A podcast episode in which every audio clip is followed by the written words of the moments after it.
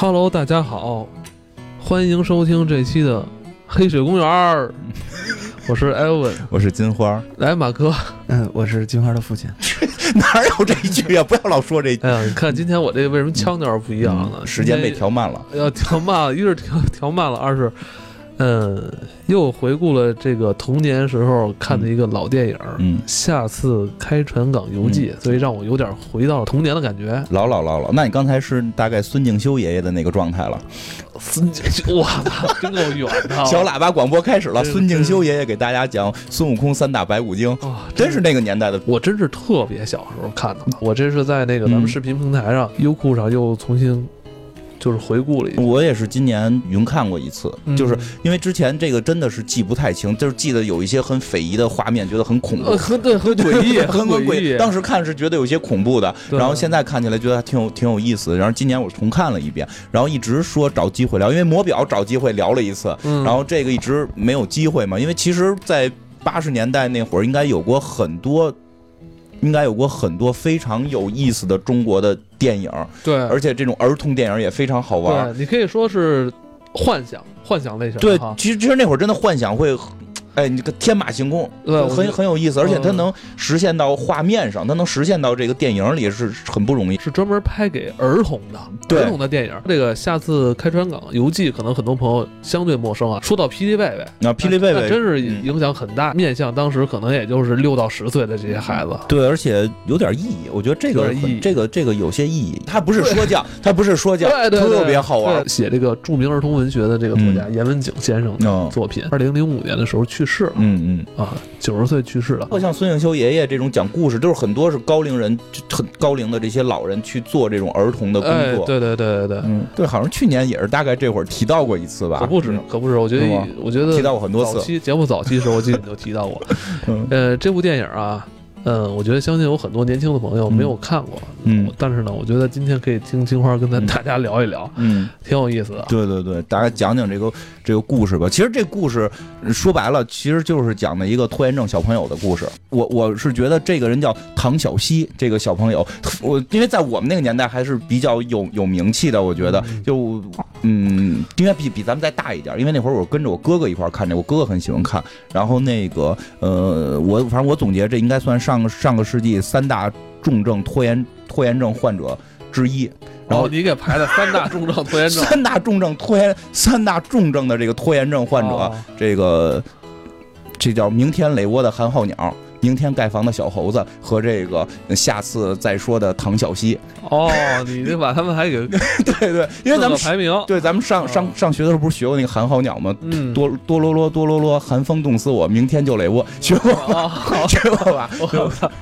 哎呦我操！我突然觉得咱们上次娱乐叔叔是吧？初初中的初中的朋友，现在你一下就回到小学了，我的天！还有一个动画片是什么？小猴子盖房子，然后要下雨，然后每回人问他你什么时候盖，我明天再。盖，然后就开始在那儿幻想，我盖一大房子，然后，然后最后终于有一天下雨了，他还在幻想自己盖房子。其实这个故事梗概是类似于这样，就是讲的一个小孩，这小气，呃，没有时间概念啊，没有，就是问他干什么，他都是下一次，就是你什么时候写作业，下次再说，就是你你你你今你今天把作业写了，下次再说，然后你你能不能先干点什么事儿下次再说，他老说下一次，然后呢？那个，哎，还真是这片有点早，那会儿还不是独生子女呢。他还有个姐姐，他姐姐老教育他什么的。这孩子特别爱玩，号称是这个玩不够，叫玩不够。唐小西，就他在这个玩的过程中，就是什么都能玩，什么玩具都能玩。所以他这个故事是跟很多玩具是息息相关的。对，因为这个电影开始的时候啊，就讲这唐小西在这个应该是一个卖玩具的一个商店里边留恋，是吧？每每样玩具都要动一动。因为那天我重看嘛，我一看。我一看这售货员对他这态度，包括这个小孩儿，我就特别有时代感，就七八十年代啊，就是就是那个呃小孩到那文具店里边，哇，这动动那动动，就是自己也没钱，然后那个人售货员也知道你没钱，不让你瞎动，不让你乱动，怕你动坏了。不过后来看着小孩家里边好像挺有钱的，挺有钱的，什么什么玩具都有，对对对，自个儿还一房间，然后他就是拿着一个这个，哎，那是个什么？就那个。灰老鼠的一个一个玩具，嗯。还弄了一个蛇，就那会儿小时候咱们玩一一杆儿，然后有一根绳蹬着一个蛇，拿这俩俩玩俩玩具杵他这个，他给他姐姐画了个画像，因为他姐姐老让他学习，嗯然后他拿这个杵他姐姐的那个画像什么的，然后后来就杵，反正这小孩是是够能玩的，光杵这画像可能杵了俩小时，然后作业也没做，然后这时候一看，哟，时间怎么过这么快？嗯，想一办法吧，咱把钟给调了吧，啊咔开始拧拧他们家那个那个闹闹钟，嗯把他这个闹钟给往回拧了俩小时。这个时候就突然有人跟他说话，就是你你你干什么呢？嗯哎，他就有点惊慌了，就谁在跟我说话？突然看见有一小人儿从他这个钟里边这个小闹钟里边出来了。这小人儿就是时间哥哥，时间哥哥，而且很厉害。时间哥哥出现那场景，一开始出现这几个场景全是那个合成的，啊，对对对，全是合成的。嗯，有些我觉得可能是有些是那个模型，有些我觉得可能有些是模型，但是吧就比较有意思。然后这时间哥哥对说着呢，就从就就反正意思就是你你得学习，你不能就是这个跟时间不能。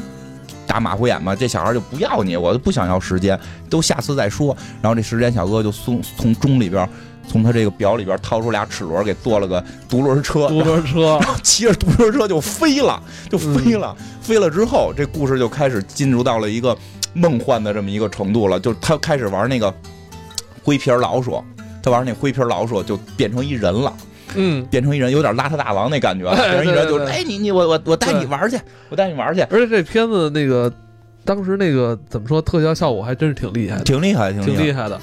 嗯，融我觉得融合了很多动画和那个哎模型，这真的是不错。然后那个那耗子说：“我带你玩去。”他说：“去哪儿玩？”说：“我带你去特好玩的地儿，就是反正意思那儿没有什么时间概念，你只要爱玩就行。我就是要这玩不够。”然后就给他变小了。变小之后呢，说他穿的是现代装啊，这耗子穿的是个这古代装。古代装，他就说你不能是这个现代装的形象去，你得来这古代的装。然后就，夸家伙就给这个给他变了，变了一个，说是叫小面人儿，面面人儿，呃，对对对对，小面对，因为人后头还有老面人儿呢，后头有老面人惊悚恐怖，恐怖吧？这有点恐怖有点这这那会儿表现的是有点对，尤其那个灰灰耗子，灰耗子有点吓人。出现的人形的时候有点吓人。然后这个他们就弄了一个沙丁鱼罐头盒在下水道里滑，然后最终就去了一个地儿。他们到了那个地儿，就好多这个船，然后这唐小希特别高兴，就我操，我要出海了，我就不用学习了，我可以玩，嗯我要出海。但是那船都锁着，然后就那个耗子说你你别出不了海，出不了海，为什么出海？说你看这地儿叫什么？下次开，嗯就是下次开船港是。就是下次开船，嗯，港是这么断句，就这个地儿叫下次开船，嗯是的港口，就这个地儿，你你你你你你就永远是你问什么时候开，就是等下次，什么时候开等下次，就是这样。然后后来就是这耗子就带他又往里走，又认识了这个什么蛇，就是那个他玩的那个青蛇，就一根棍儿上边弄着一个这弹簧蛇。然后后来再往里就说带你来的目的是什么呀？是这个陪铁皮。叫铁皮人儿吧，铁皮人儿大王玩儿。这铁皮人儿大王其实就是那羊羊羊羊铁人儿，就需要上那个发条的那种羊铁人儿，其实都是玩具变的。然后羊铁人儿有一好哥们儿，是一个瓷佛爷，就是一个弥勒佛。弥勒佛，是那个咱们小时候应该家里都有那个特别小的一个瓷的，我说反正我们家也有，嗯，就是那个小瓷佛爷。说得陪陪陪陪他们俩玩儿，然后这小孩儿到这地方就玩疯了，然后他是没没都没去找这个这个铁皮人儿，没去找这个羊铁人儿，他是先认识了另外俩人，一个一小小黑熊吧，小黑熊，这小黑熊小黑熊是个布做的吧？我觉得应该嗯算是是这个毛绒玩具的小黑熊，或者说里里边有发条什么的。有点吓人。对对 对，那小 那小熊看着有点恐怖，现在看着都那个化妆技术就是挺像嗯。还有一只小龟小小鸭子，还是呃，还有小小鸭子，那是个小鸭子。问他们俩从哪儿来的？他他们俩从哪儿来？他们俩都是玩具。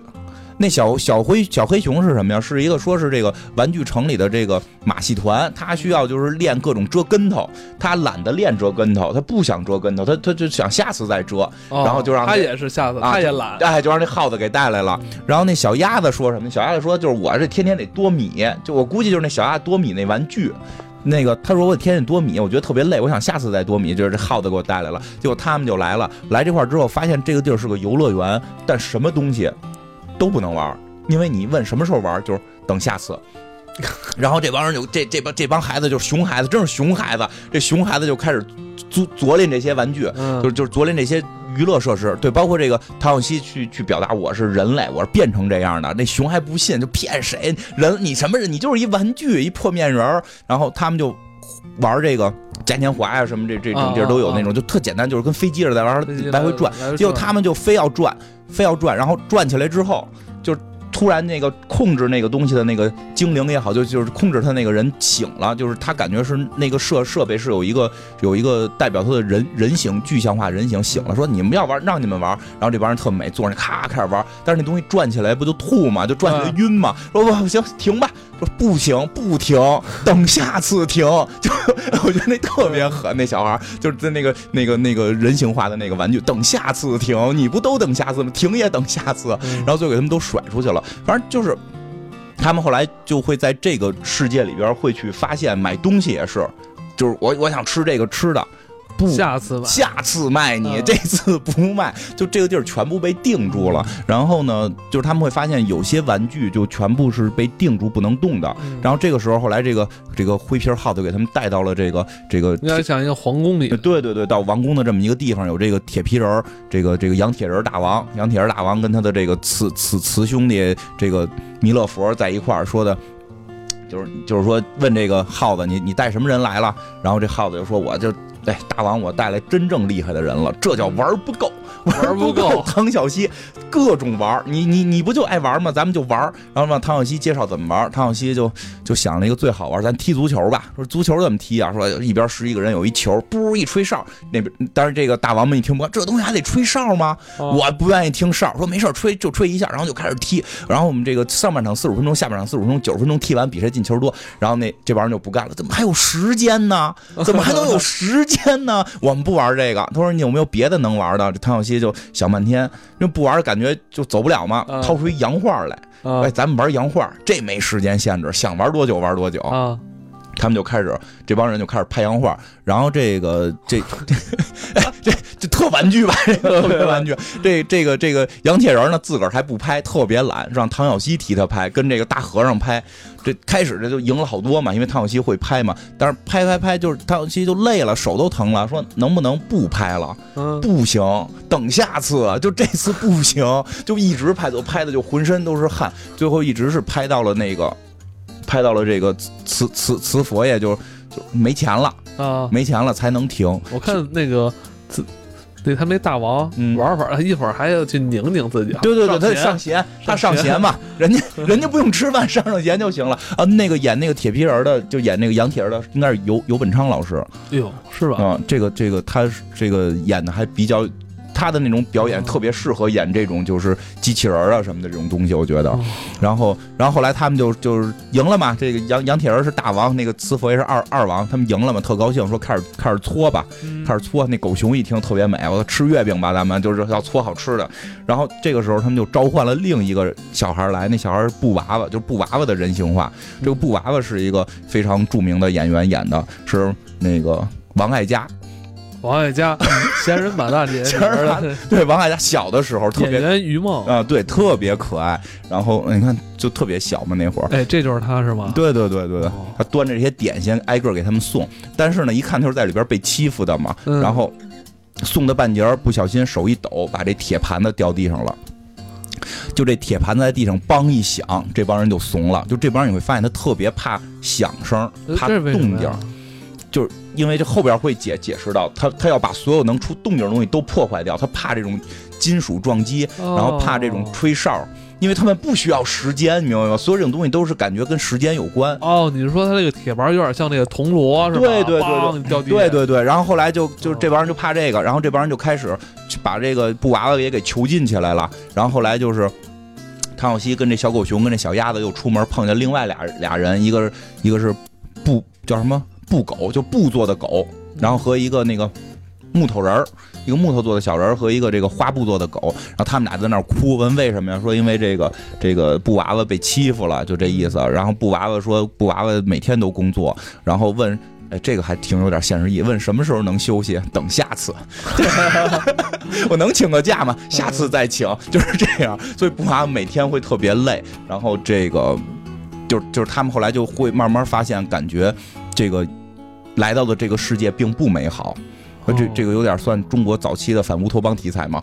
反乌托邦，我现在越看这越越害怕，这是 反乌托邦题材。尤其那个那个和尚，那个弥勒佛，我觉得后边后边这后边这个弥勒佛还有还有恐怖的断手情节呢。哇！然后这个哎，真有点反乌托邦感，就是这个世界没有时间。然后这个唐唐小西跟。就是唐小西和这个他这几个小伙伴，这新组成这些小伙伴就开始就是说有点想反抗这个这个杨铁人了，想打破这个规则。对对对对，因为他就会慢慢认知到，就是哦，好像时间是有用的。然后这个时候还有另一个成人叫这个面人儿面面人大爷吧，面人叔叔吧，或者面人哥哥，这么一个就是大面人。这大面人呢，就是一直想去这个这个他们这个世界的一个。禁地就是不许进的那个地方，那个禁地有很多人在把守，然后他一直想进，结果被人给抓住了。让我想起国外的那什么动画片呃，那个那个那个那个叫什么铁皮人的那个狮子，铁皮人稻草人，《欧帝国历险记》《绿野仙踪》是不是？啊？对，很很像，有有有点那个感觉，有点那个感觉，都是一群奇怪的，而且很厉害，你会发现人物特别多。嗯，这个很厉害，他人物是比较复杂的。嗯，然后呢，而且每好像是每一个角色代表一种性格哈。嗯，反正就这些人物最后是能够编织在一起，不会让人觉得不会像我们前一段看了某个电影，他突然觉得有一条线是不需要存在的，就 还是某个美国电影，我非常不理解。就就就是它里边这些人物线都特别重要。然后他发现了这个面人哥哥之后，这面人哥哥就是要去这个一个这个世界的一个禁地，他想进到这里边去。然后呢，没说为什么啊。然后呢。就被抓住了，抓住之后，这个这个杨杨铁杨杨铁人就会魔法，给他给用那个毒烟给吹吹了之后，就变成一个老大爷了，就变成了面人爷爷哦。所以他们剩下这小朋友再见到的就是面人爷爷了。然后面人爷爷有一个口袋，口袋叫口袋里边有一个是这个面人爷爷。对对，他现在还是面人哥哥呢，后来会变成面人爷爷，就变成白头发了。然后这面人爷爷呢，就后来就说。遇到这些小朋友，然后说有一口袋，口袋里有一个故事奶奶，故事奶奶就从口袋里掏出一个故事奶奶，有点吓人吧？从口袋里掏出了一个故事奶奶，故事奶奶给他们讲故事，讲了一什么故事？就讲到底这个世界怎么了？说这个世界原先呢，就是每天由时间哥哥去敲钟，就发出咚咚的声音，然后大家就知道去起床要去工作，然后呢，一年呢是这么去运转。再有一次，所有的玩具都是玩具王国嘛，所有的玩具在在这个庆祝这个节日的时候。庆祝节的时候发生了一件事儿，对，发生了一件事儿，就是这个杨铁人，这个杨铁人他们和这个慈慈佛爷等等的就侵入了这个世界，然后把他们的钟给砸了，然后把这个时间哥哥给气跑了，所 所以从此，所以从此这个世界就没有没有时间了，就永远都变等下次了。等于这些玩具是吧？造反了？对，就是这些。就这些坏玩具就就造反了，他不按时间来了，他们就光想着玩儿，光想着这个这个等下次这件事儿。然后呢说，那这跟时间哥哥有有什么关系吗？就是他把时间哥哥给给弄走了嘛，赶赶跑了。所以所以跟一开始那个唐小西那个有关系。这个是不是是不是跟那个唐小西一开始把那个钟表给推到地下就是对对对对有关系哈？对对对，他没有明确的那种关系，但是后边他那个唐小西会跟时间哥哥有对话的。其实因为他确实是寓教于乐嘛。然后后来这个故事婆婆就讲，就说，然后他们就问怎么能把时间哥哥找回来。其实你说这会儿发现唐小西已经转变了嘛，就是原先是想赶走时间，现在希望时间回来，他已经认识到这个不太好了。然后问时间怎么回来，这故事故事奶奶就告诉他，就是那个他也不知道。然后，但是你需要去找一个什么这个竹竹林中的仙子，他会给你一根笛子。然后，如果你们能把笛子吹响，可以召唤出一只什么百灵鸟。然后，这只鸟就再可以召唤出时间哥，就是有这么一套逻辑。然后后边就有点变成了一个探险故事了，就是这帮人组团，女孩没去，所以小鸭子和布娃娃没去，剩下几个人都各有功能。为什么没去啊？女女孩嘛，女孩就是那个在在在家里边保护一下，就是男孩要去出去勇闯一下，因为他。那个年代，那小时候长得真可爱。说半天是这句是吧？就那个年代，还是还是认为小男孩应该更更勇敢闯点。因为我估计现在我拍里边一定会设计一个女性要跟着一起去的。然后呢，就是在这个过程中就很有意思。在过程中，比如说他们碰见了会喷电的玩具，然后所有人都没办法。这时候那个花布狗，花布狗就是我不怕电，因为它是它是布做的，嗯，就是它里边加入一些科学性的东西。然后它是布做的，它就可以去把那个。发电的玩具的电池抠掉，然后再后来他们又碰见了一个两只大公鸡，然后在那块不停的捣米，挡挡住了门，走不了，挡着他们过不去嘛。然后这汤小西发现那鸡是糖做的，然后就朝他泼水，然后水能把糖化开嘛？对对对，就是用很多这种梗。然后后来他们又又。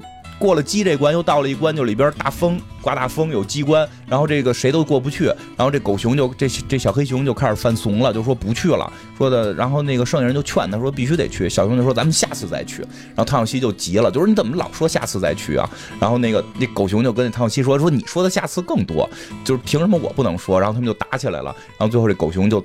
自己就走了，就没跟他们去。汤小西说：“就就是到从今天开始，我再也不说下次这意思，就是一定要这次办成。”然后结果这狗熊掉水里了，掉水里之后，这木头人就该发挥作用了，因为它是木头能飘嘛，那咔在水上水上能他妈漂浮，然后给狗熊救出来。然后狗熊就是突然被这个战友般的这个友情所感动，因为他是一个嗯。能翻跟斗的狗熊吗？其实这几个也都是小演员，对，都是小演员。然后那个狗熊最后就在那风口那块遮跟头，最后是把那个机关打坏。然后他们进入了林间，找到了仙子，仙子给了他们笛子。然后他们觉得这事儿 OK 了，没没问题了。然后他们就开始往回走，但在往回走的过程当中，这唐小西发现地上有个球啊，开始踢吧。然后这几个货就开始踢足球了，又开始踢足球了，然后就忘记了回去这件事儿，明白吗？又忘记了回去这件事儿，结果那个杨铁皮大人就发现这件事儿了，那个杨铁人发现这件事儿就来抓他们，结果他们全部被抓住，然后笛子也被抓住了，就笛子也被抢走了，所以就是又，然后唐小西就特别悲伤，就是又一次因为我贪玩儿。玩不够的性格导致了没没有没有就是这个成功的救助这个世界什么的，然后但是那个笛子是神笛嘛，没有没没就是谁也弄不坏。然后还有那个那个那和尚拿手劈这个笛子，把手给劈断了，那还真挺吓人的。你这这 咔一劈把手断了，就就是那会儿人挺敢想的，就都反差特别强烈。因为咱们印象中的弥勒佛人家很慈善是吧？那这个还真不太好说，因为我觉得他这是把那弥勒佛弄成一个恶人。因为可能长得也特别凶，嗯，因为我觉得或许他是为了那个身形吧，就是看起来有一些懒惰、贪婪，然后我觉得可能是有点这样，有点这种感觉。然后当然杨铁人肯定就是很明显的，就是他，我觉得是西方，就是西方的那种腐败思想，他必须用一个杨铁人。哦，嗯，是是是这样，我我我猜测的啊，在那个年代，弥勒佛本身也是外国东西，再有一个那会儿也。就是还不太希望大家相信这种什么宗教这种事儿嘛，就就就那我觉得在那个年代有它的特殊性，嗯，然后反正总之这笛子最后是没没没能利索。没能利索之后，这个这这几个货就又睡着了，因为他们太懒了。然后，然后这个剩下那些所有的被抓起来的人，发现一个地道。后边故事情节很简单，发现一个地道，然后地道里边就来到了这宫殿，然后把笛子给抢走了，把笛子抢走了，然后就开始吹笛子。然后那个故事婆婆又跟那个面人说说的，你要用尽你一生的力量去吹这个笛子，你才能召唤回时间哥哥。你愿不愿意为此来牺牲？那会儿还有一种牺牲主义精神嘛。然后这面人就玩命吹，然后最后。给这个时间哥哥给招回来了，招回来之后，时间哥哥就开始敲钟，然后钟也都都复合，都都复活了，就钟原来都碎了嘛，然后钟又拼起来，然后敲钟，然后就把这些坏人给吓跑了，然后这个世界就变美好了。插一句啊，问一个问题，因为刚才你提到说这个，为什么里边有一个相当于是反面人物是弥勒佛，对不对？它是不是有可能是根据这个来的？就是我们之前说的，呃，燃灯古佛、如来佛祖以及弥勒佛，他们代表的是现在、未来。现在、未来和这个过去，那弥勒佛应该是未来佛，它是不是也代表时间的这个概念？我想知道这个。没那么复杂，我觉得。未来佛，我觉得应该没没没，我应该觉得没没有那么复杂吧。然后。然后反正就是最后他们把这个这个这个面人死掉了嘛，面人死了之后，就时间哥哥时间哥哥就大无敌了，时间哥大无敌之后就给面人也复活了，变年轻了，然后唐小西长大了，回到正常的时代，就再也不会说瑕疵了。其实故事就到后后边就是这样了，大团圆结局啊，那肯定是大团圆。这个改名说，要不然叫故事港，因为这有个故事婆婆叫故事港啊，个故事港。然后看大家坐着这个龙船，就是。各自离去了。对，其实我觉得这片好玩的地方就就是，嗯，片子不算很长，对吧？一个来小时不算很长，但你会发现里边融入量挺大的，对吧？然后世界观铺设的也不错，我觉得真的算，我觉得我觉得这个故事翻拍都可以。嗯，这故事以现在的一些科技手段重新翻拍，应该是个很棒的故事。我觉得当时来说，这就是一个大场面的电影了。对，然后就是像刚才讲他去闯关的那个过程，每一个人物必须用得上。对，就是你会发现每个人物设置就必须有，就这个是这个片儿很很厉害的地儿。人物出场非常多，但没有什么人是废人。其实你现在有会看一些好莱坞电影，我都觉得那个人是废人，那个人。对整个故事线推进没有用，既不能成为钥匙型人物，也不能推成为推进型人物，他他的消失就可以彻底那条线拿掉，都不会影响整个故事。但是这个片儿在我觉得在当时编剧的过程中还是很厉害，每个人物都是重要的，而且都是性格鲜明的。嗯，但是从电影角度讲，我觉得这个电影也很厉害。然后再有就是，你像刚才你说的，它的特效，它的特效，然后它的这个这个，你看这特效做的，你现在都不会觉得很尬。咱现在看觉得好像这这也不难啊，但是你要在七十年代末八十年代初的时候，这种类型电影其实很少。对啊，所以这个片儿还是挺不错的，而且就是就是像刚才说的各种的这种梗用的很好，而且就是把玩具的结合做的也很有意思。对，嗯，当时小时候，嗯，你说吧哥，没有，我我当时觉得就是因为你刚才提到说在。这这个七八十年代的时候，这种电影很少。我印象中应该只有四个。刚才你们提到一个魔表啊，这个其实我我是有印象的。然后霹雳贝贝，然后另外一个是这个木偶奇遇记，嗯，不知道你们知不知道？从商店买了一个，哇哇哇一个木偶，再加上这个，可能只有这四个。你说的是那个？他们差不太多。你说的那个是小叮当第二集吗？好像就是小叮当里边有机器人，然后还木偶啊！对对对，就那个小叮当第二集，不是从不是从玩具店买的，是他们那个就是小叮当，应该在黑白片的时候出过一版小叮当，出过一版小叮当，然后后来火了，就就是就是，咱怎么了？咱们看到的是第二集，是小叮当就变成彩色的了。然后他们是去说想找到那个爸爸妈妈年代特别喜欢的那个玩具，然后从一个地儿把小叮当给找出来。然后小叮当就是特别聪明，但是那个片儿挺逗，是他跟一个机器人一直在对赌，是一个铁皮机器人，对吗？对对对，就是就是我们经常见塑料的吧，应该算是，就是我们经常见，它它塑料假装成铁皮的那种，然后会对赌，会会就是就是你要信科学，但那个那个小叮当不信，小叮当就会魔法。然后两边对比，然后就是要要讲科学那种。我记得那里特逗的是，小叮当有一次就是什么时装表演，穿了一个蝙蝠衫，特别有当时时代感。嗯，蝙蝠衫啊，还说这不就是夜吗虎子衫吗？就 对吧？就就那个还挺有意思。你们还学呀？哎，刚才其实提到这几个电影里边有一个共通的东西，我不知道你们发现没有？首先，他们受众一定都是这个当时七八十年代所谓的小孩，小孩我们对。然后呃，里边有几个点，第一。他们很科学，不管是哪个故事内容题材，它总有一科幻东西，但他们其实是贴近现实的。嗯。第二，它有一个核心的教育意义在里边，比如刚才提到下次开船港这个呃院长啊，总结为是这个呃叫做拖延症。一个严重患者的一个小朋友，他发生的事儿。对，然后第三个呢，就是刚才艾文提到的，所谓说每次看类似这些电影，其实刚才我们提到那些都会多多少少有一些惊悚的东西在里边。其实他用了很多我们现在理解起来或者看起来挺荒诞的手法，那在当时可能比较超前的手法来表现这些东西，就是你看我们很科学，呃，你看你们有很多毛病，呃，我们通过。荒诞的手法把这东西结合起来 去演绎，让你改掉错误。如果你要不改掉错误，后果很严重啊！你看见没有，小朋友，你要做噩梦的。大人眼光来看，觉得很恐怖。你小时候看其实挺害怕的。小时候看那个就那个小叮当续集，好多人说很很觉得很恐怖。除了霹雳除了霹雳贝贝，我觉得剩下都挺害怕。霹雳贝贝是相对缓和的，霹雳贝贝后来最后那个吸他能量那个挺害怕的。最后吸他能量的时候有点害怕，他们一帮人夜里是去长城呼唤吧，对吧？那那那块还挺有代入感，尤其是如果你们家赶上阴天下雨的时候，在一黑白电视机里边看这个场景，你想，他对我们心灵上的冲击不亚于《聊斋》的。他不是那个最后大家那个拉着手呼唤吗？外星人你在哪里？对对对。我觉得这点其实是不科学的，因为他他们应该知道，就是我们发出的磁场跟电波，如果在一个空旷的场景上去喊的话，他们不一定听得见啊。嗯，这太杠了，就是那个意思，但确实是有点恐怖。不过你说起这个了，还有一些别，还有一个说起来，这这可能未来我能找着片源可能会讲的。看过魔发吗？魔发就有一个小孩的头发在不停的长，然后把他的头发剪下来做成笔，可以画成一个画成的画，人就可以走进去。我我我对那个是《神笔马良》的前传吗？不是，是一个外国片应该是个外国片然后我有印象的就是那个小孩在一直的长头发，然后他的后边的朋友就要上课，朋友在一直给他剪头发，然后老师就说你们为什么做小动作？外国片啊，然后就说他在头发在一直长，老师说不可能，头发每天才能长到这么几毫米，什么这种，然后最后就是，我记得我记得是说那个小孩被吓了，吓了之后头秃了。然后头秃了之后，就是有魔法说能做一种药，然后能让长头发。的抹了那个药之后，头就不停的长。我刚才听你说开始，其实我就想问这个问题：它是不是儿童世界对成人世界的一种嘲讽？你看我们年轻的时候都有头发，尤其是你刚才说了，它是一个欧美的电视，对不对？它到有的时候，你你们到三四十岁的时候，你都会没有的。小朋友们加油，在你们年轻的时候使劲长啊，因为后来你永远会变成我的。就是哎，有印象这个吗？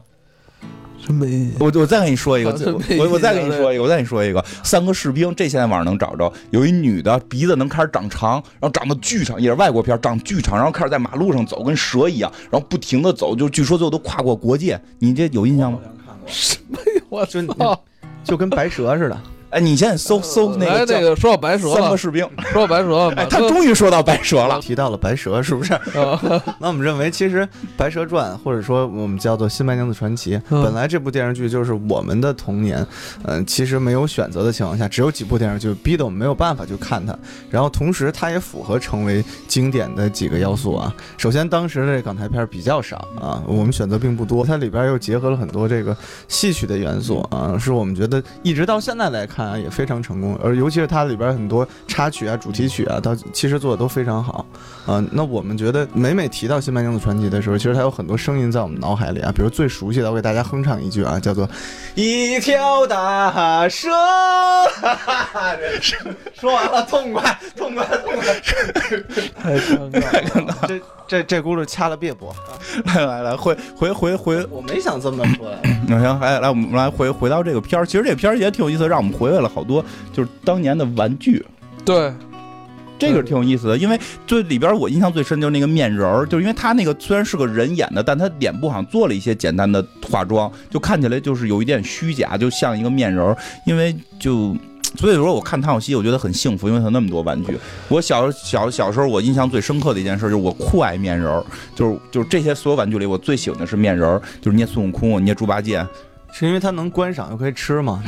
面人不能吃，就是糖人能，糖画能吃。不是我，如果这是艾文在说，我没有任何质疑。如果是金花的话，我觉得他玩完了以后，如果不把它吃了，他会觉得这白玩，白玩不值了就。不不不是你是说喜欢面人是这电影里这个角色？不是，就是面人那个东西。就是小时候就是一块钱一个那个一根棍上边插着。哎呦，太贵了！小时候家里都不给我买这个。对，我也是，我也是，我特别喜欢面人，我我特别喜欢捏橡皮泥。小时候我跟你说，一块钱的这面人都是高。档东西，你买的是五毛的。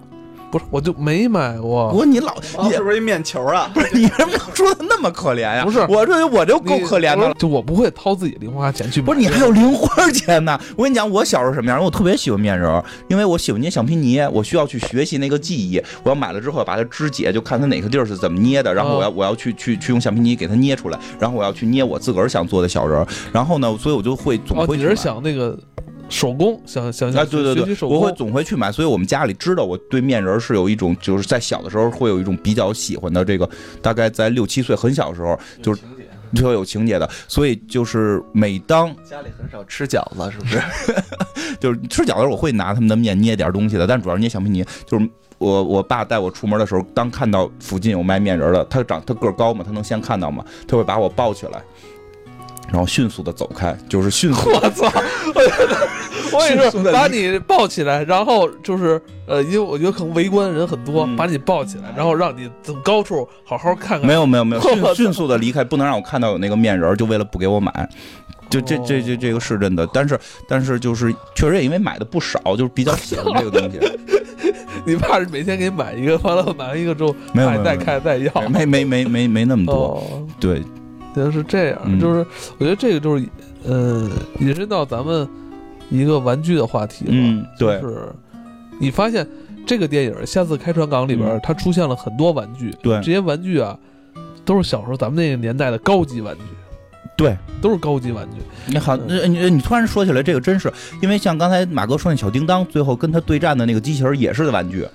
呃，咱们小时候还真流行过一阵儿机器人这个东西。对对对，就是你会发现，其实那时候很多这种东西都跟玩具相关，包括魔表，那个是咱们小时候非常流行要带那个电子表，虽然很便宜，对吧？就是那个是咱们小时候流行的一些东西，现在好像这些至少是在从玩具层面，因为那个表其实算玩具表，我觉得，对对吧？就是从现在好像玩具虽然越来越多，但是感觉跟咱们那会儿的不太一样了。因为我说到玩具啊，就是我我其实现在有一种焦虑，嗯。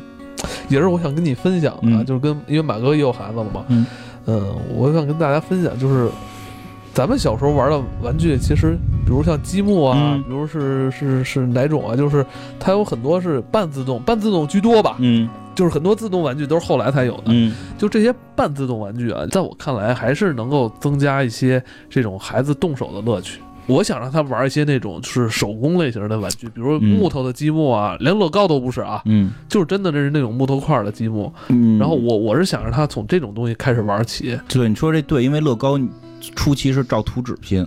对，乐高出一套照图纸片，咱们小时候玩那种积木跟插片是什么都没有的情况下，没有，也没准它原始有，但至少在我们拿到的时候是没见过有说明书的。对，比如说你像这个积木吧，就是方块、三角，然后圆，就给你这一堆，让你搭一个房子，你是可以在大脑里边有构思的，嗯，是吧？哎，你说这，我觉得确实是，现在可能是有点少这种玩具，有点变少了。不是孩子他的选择的问题，iPad 啊这种东西，手机这种东西，它的刺激性太强，嗯。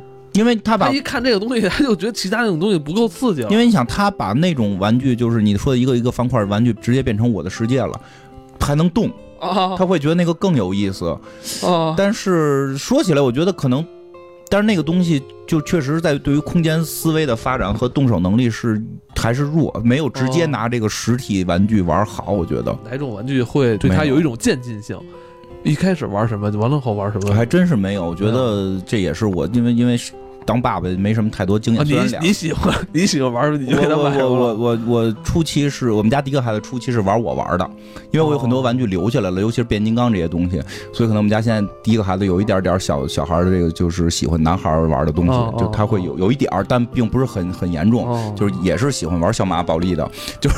但是你还说这真是没有特意去给他规划这个玩具的路线，这确确确实是这样。你说这真是没有太多经验，因为你现在说起来，我觉得可能应该在小的时候。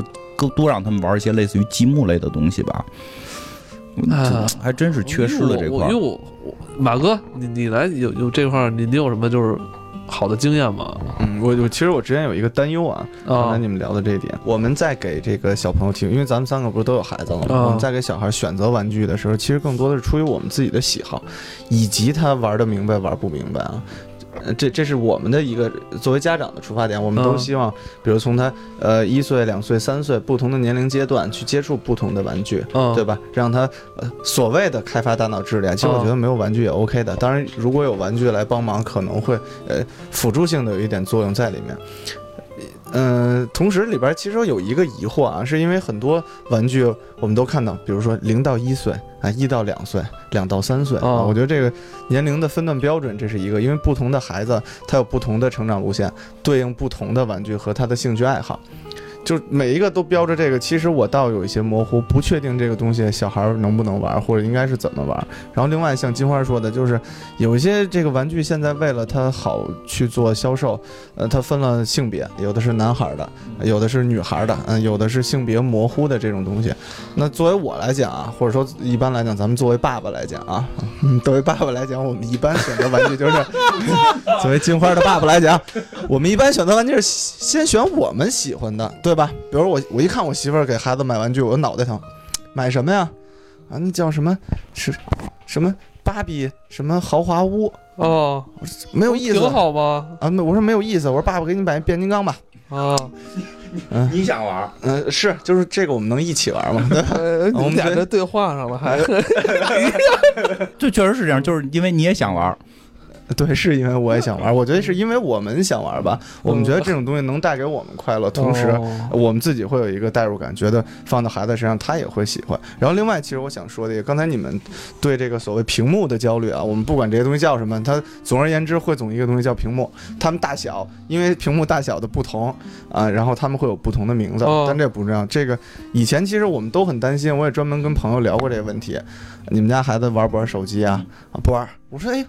你怎么养的呀？啊，玩 Pad 啊 啊，其实这种啊，那你家玩不玩这个？不，他看跟我看电脑，有的弄电视，因为现在所谓电视就是最大的我们接触到的屏幕，家用的它也是智能的，但是它能涵盖很多小孩的娱乐需求。这里边其实就有一个问题，我们要不要过分担心他们在？我们现在使用的平台获得乐趣，同时让他们也通过这个平台获得乐趣。思考啊，这种游戏的这种交互的东西少了。我觉得，我我是这么觉得，就是因为我们家老大是比较热衷于这个各种屏屏幕的这种热衷热衷分子，就是。因为他岁数也也稍微大点了，这都四年级了。嗯，我倒不觉得这些东西对他的心智造成了什么太大伤害，我觉得还有些帮助，我觉得挺有意思，一会儿可以讲。但是对他的视力确实是一个非常麻烦的事儿。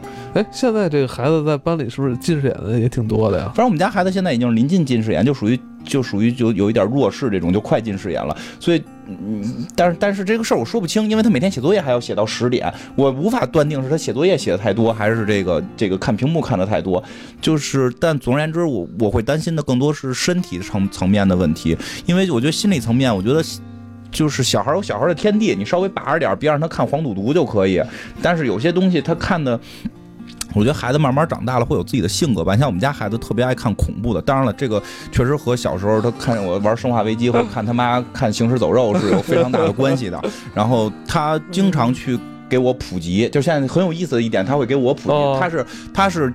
今日头条的热衷粉丝，就是大家可以知道今日头条是什么人干了吧？今日头条热衷粉丝每天会跟我说，就类很多很多问题，就是比如说，爸爸，你知道蜡笔小新已经是一个死人吗？他是他妈妈想象出来的。为什么叫蜡笔？是因为他妈妈拿就是蜡笔小新已经死掉了，他妈妈拿蜡笔画出来的。就是实际上怎怎么样怎么样，他有一套那个理论，他都是他在网上看的。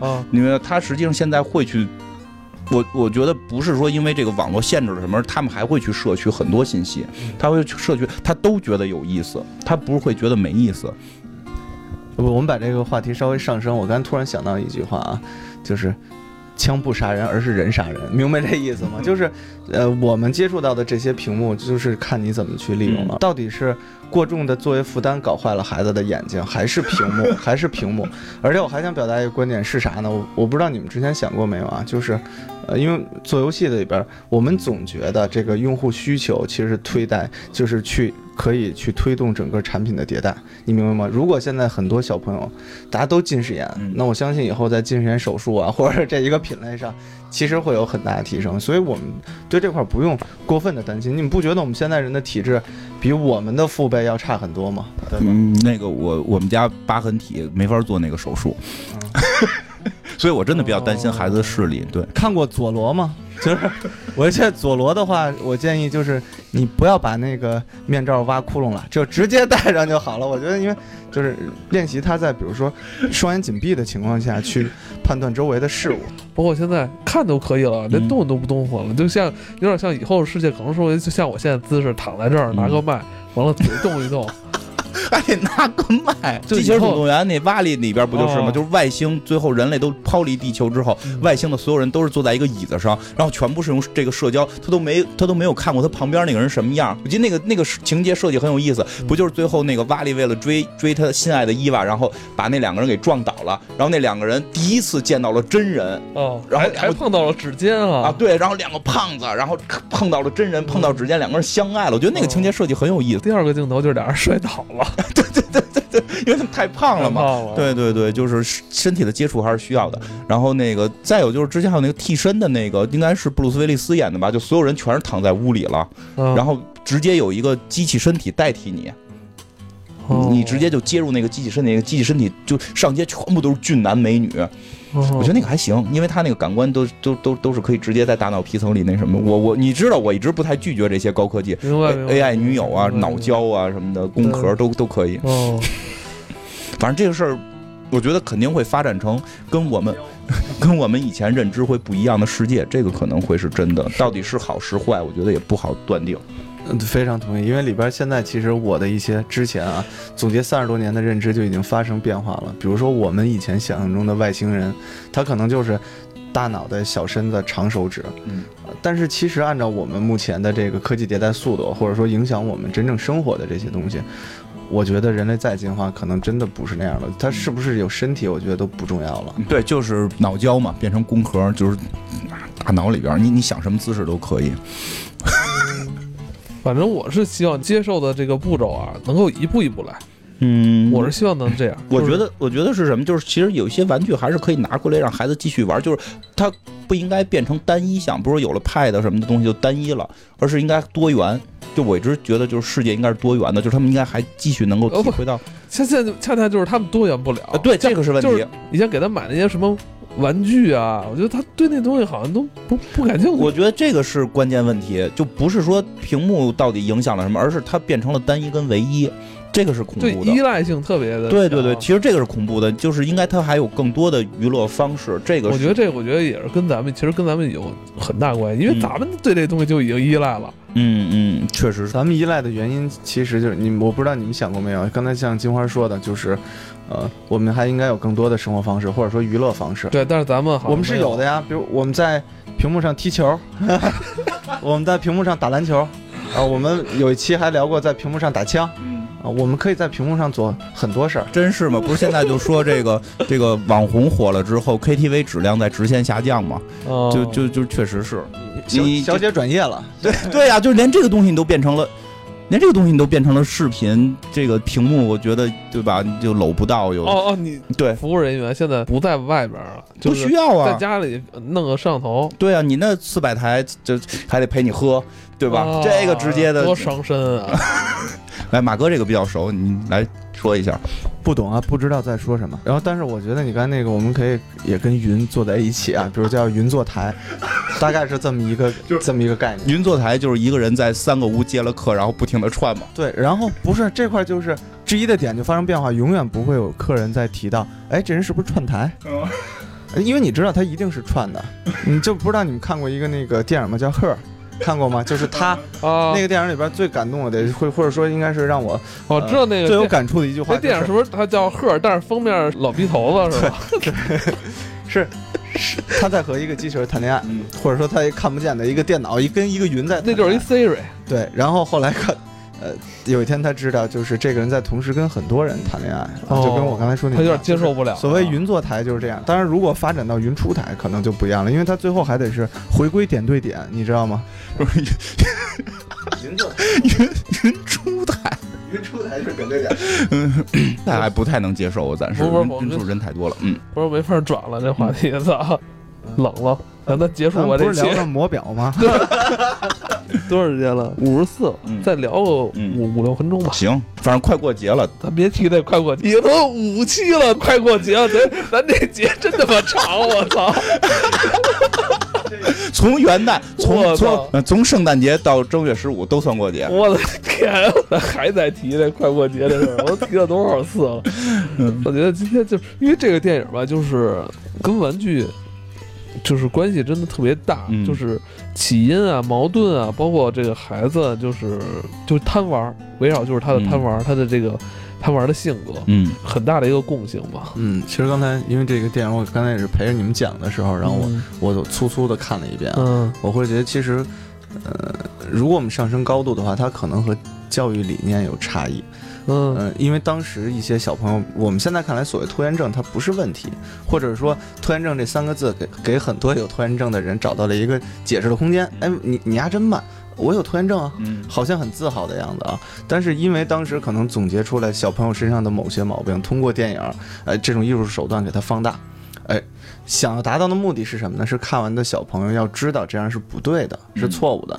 但是反观我们现在还有没有这样的题材再出来给我们现在的小朋友在看？因为我刚才说屏幕占据了他们的生活，但是他们的屏幕里边还有没有这样具有教育的意义？结合了呃科幻，对吧？还有一定惊悚的元素啊，来吓唬他们的这些东西，能让他们知道某些事情是对的，某些的事情是错的。在我看来，这部分目前是缺失的。嗯，小马宝莉吧，黑镜新的一季不又上了吗？嗯，我看很多朋友都希望说咱们聊一聊。嗯，你聊吗？做了多少期了？做了就三期了吧？对，如果说你说这样，你如果确定不聊，就是有个别的台邀请我去聊黑镜，对 不对？您 那边聊，我去那边聊啊。到时候告诉大家是哪。不是预言，操！对，真真真真真真是这样。就是如果时间停，我所以我刚才说它有很明显反乌托邦情节。对对对，所以我觉得。嗯，堪比黑镜。这集名标题名就是堪比黑镜，堪比黑镜的下次开专稿，也确实有点差不多的恐惧感，对不对？有差不多的恐惧感，确实是这样。其实我一开始也想说的就是拖延症这个事儿，嗯，现在好像好多人会觉得拖延症还挺好，是吧？但是说实话，我是因为因为可能有太多的大师啊什么的都会有拖稿啊，对吧？动不动就是富奸老贼这种，大家就把这个事儿当成一个特别好的事儿。如果我我觉得这样，如果你有富奸的才华，或许你可以拖，但是我可能更欣赏倪匡那种，就是所谓的绝不脱稿，然后价价格克己。我觉得我觉得这个是我们普通人，我不是说倪大师是普通人啊，就是说连这种大师都是这种对自己的要求。而且你刚才说了，大师身上有的品质就是他们不拖延，嗯啊。我们要拖呀，我们要跟大师表现出不同啊！不是因为什么呀？因为我觉得现在好多就是把拖延症当成一个什么，或者说死线才是最终生产力。没，我觉得开玩笑没问题。但是我觉得有很多年轻人，就像你刚才说的，现在没有这种题材的东西了。就是很多年，就是呃，像你说，呃，我是我是重症拖延症患者，然后死线才是最终生产力这些，我觉得对于一个已经了解这一切的人可以去调侃，但对于很多年轻人还不知道什么情况，这种调侃有时候会让他们去迷失。我我我真觉得是这样，就是缺失这一块儿。中国版的黑镜，咱们国家也做过，也能做，能做，也能做，很不错，而且。一点都不比人家国外差。在当时那个时期，还有像霹雳贝贝，还有叫什么？小叮当续集，小叮当续集，我以为那叫木偶奇遇记，我我也可能叫木偶奇遇记，我记不太清记不太清了哈。嗯，但是那个应该是那个木偶跟机器人对战那个，那我们就叫木偶小叮当吧。嗯，真不负责。